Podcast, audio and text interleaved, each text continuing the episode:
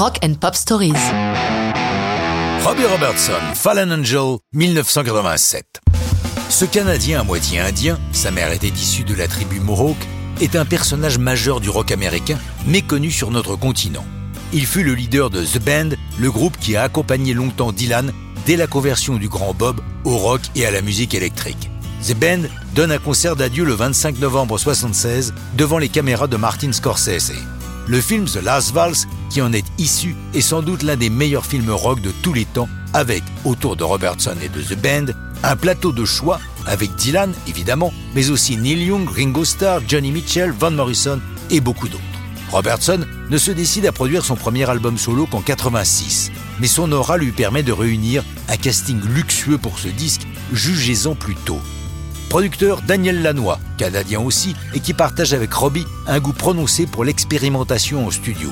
Comme Lanois vient de finir la production de l'album de U2 Joshua Tree, il invite les quatre Irlandais à participer au disque de Robertson. En studio, on croise aussi deux anciens de The Band, Garth Hudson et Rick Danko, Maria McKee, la voix de Lone Justice, notre Manu Katché est à la batterie, et Peter Gabriel est également présent, particulièrement sur Fallen Angel. Cette magnifique chanson est un hommage mélancolique à son ami Richard Manuel, ancien pianiste de The Band, qui fut retrouvé pendu dans la salle de bain d'un motel de Floride le 4 mars 86. Martin Page, qui a co-signé Fallen Angel, nous raconte À chaque fois que je retrouvais Robbie au studio, je le sentais hésitant sur cette chanson, me demandant sans cesse si les changements qu'il apportait au texte me semblaient bons. Pour moi, tout ce qu'il faisait était excellent. Au début, la chanson devait s'appeler War of Angels, un truc un peu biblique, histoire d'anges déchus qui se retrouvent en enfer. Mais un jour, le visage plein d'émotion, il m'a dit Cette chanson est pour Richard. C'était un grand hommage à l'amitié éternelle qu'il lui portait. Peter Gabriel est au clavier et partage le chant du refrain avec Robertson. Fallen Angel est accompagné d'un clip d'une grande poésie dans lequel Robbie n'oublie pas ses racines indiennes.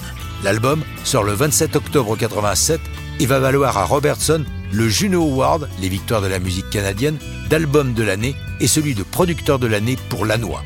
J'ai eu le plaisir d'interviewer Robbie Robertson en 91 lors de la sortie de son album suivant, Storyville.